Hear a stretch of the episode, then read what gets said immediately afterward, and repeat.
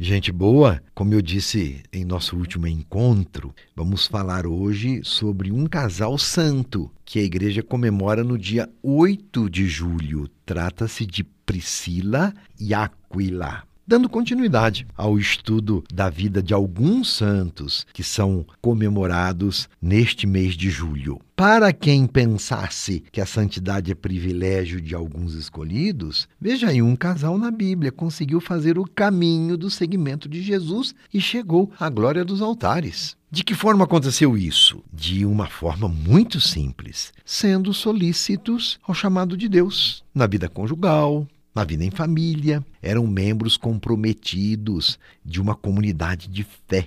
E como qualquer outro cristão, este casal, Priscila e Áquila, também enfrentou os desafios.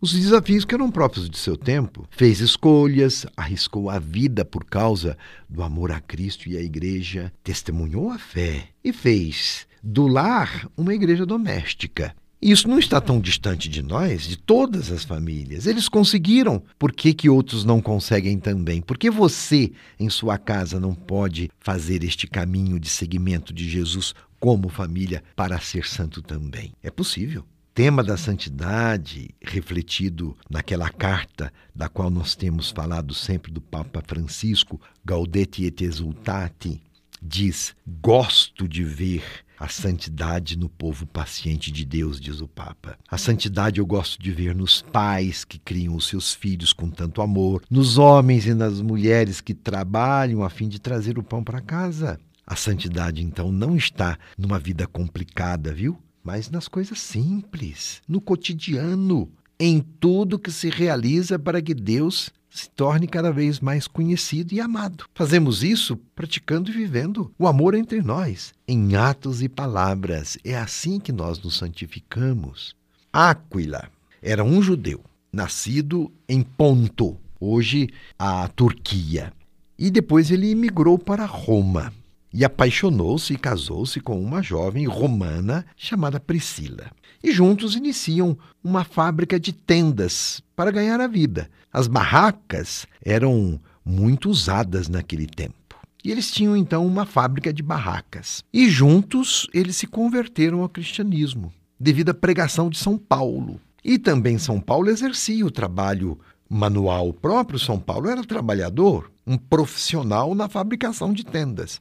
E ele era um evangelizador incansável. Como a gente sabe, não é pela Bíblia, realizou muitas viagens missionárias para anunciar o evangelho. Priscila e Aquila são seus amigos queridos. E ali no capítulo 18 do livro dos Atos dos Apóstolos, vamos encontrar um relato sobre este casal. E como é sabido, a missão dos apóstolos não foi nada fácil. Paulo, no caso, evangeliza num tempo difícil. Anunciar Jesus Cristo naquele cenário era complicado e era preciso fugir sempre de um lugar para o outro. Como Paulo, Priscila e Áquila também se sentiam migrantes, sendo obrigados a transferir-se de Roma para Corinto, quando o imperador decretou a expulsão dos judeus. Veja ali em Atos dos Apóstolos, capítulo 18, versículo 2.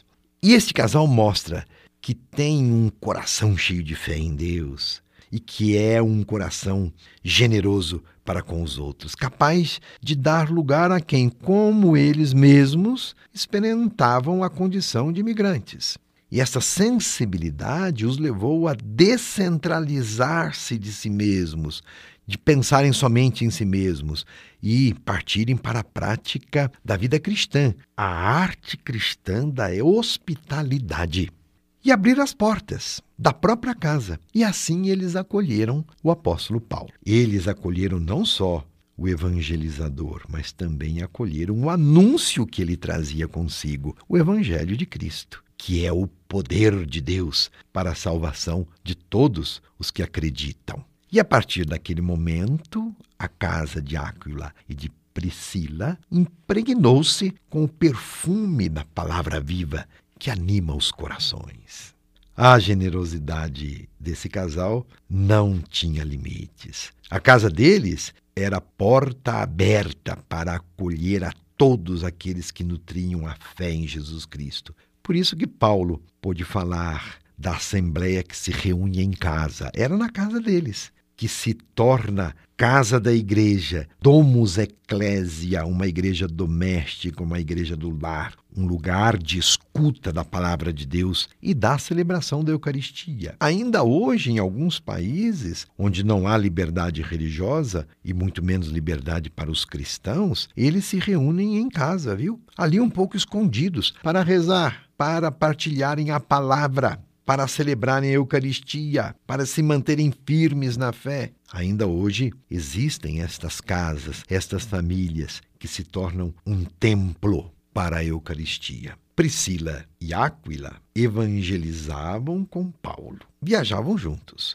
mudavam de cidade e sempre faziam do lar um lugar de hospitalidade e de catequese, fazer do lar um lugar de catequese. Em uma das suas cartas, Paulo faz a eles um maravilhoso elogio. Está ali na carta aos Romanos, no capítulo 16 e versículos de 3 a 4. Diz assim: Escutai, Saudai Priscila e Áquila, meus colaboradores em Cristo, pessoas que pela minha vida expuseram a sua cabeça. Não sou apenas eu que lhes estou agradecido, mas todas as igrejas dos gentios. Que bonito, não é o testemunho de um batizado que se empenha desta maneira na obra da evangelização? E foi assim de exemplo em exemplo, de santidade em santidade, que a Igreja de Cristo nasceu, se expandiu pelo testemunho de homens e mulheres que deram suas vidas, colocando em jogo a própria cabeça, como dizia Paulo, para que a boa notícia chegasse a todos. E eu pergunto a você: a sua família, você que me escuta, a sua família, é lugar de catequese? É lugar de hospitalidade e de experiência de fé, primeiro entre os membros da casa e depois também chega a influenciar outros de fora? Assim diz o Papa. Os leigos oferecem o adubo para o crescimento da fé. A casa é uma igreja doméstica onde viver a comunhão e oferecer o culto da vida vivida com fé, esperança e caridade. Devemos rezar a estes dois santos, o casal Áquila e Priscila, para que ensinem as nossas famílias cristãs a ser como eles foram, uma igreja doméstica onde há adubo da graça de Deus, a fim de que a fé cresça e se multiplique. Jesus Cristo seja mais conhecido e mais amado. Meu abraço e minha benção.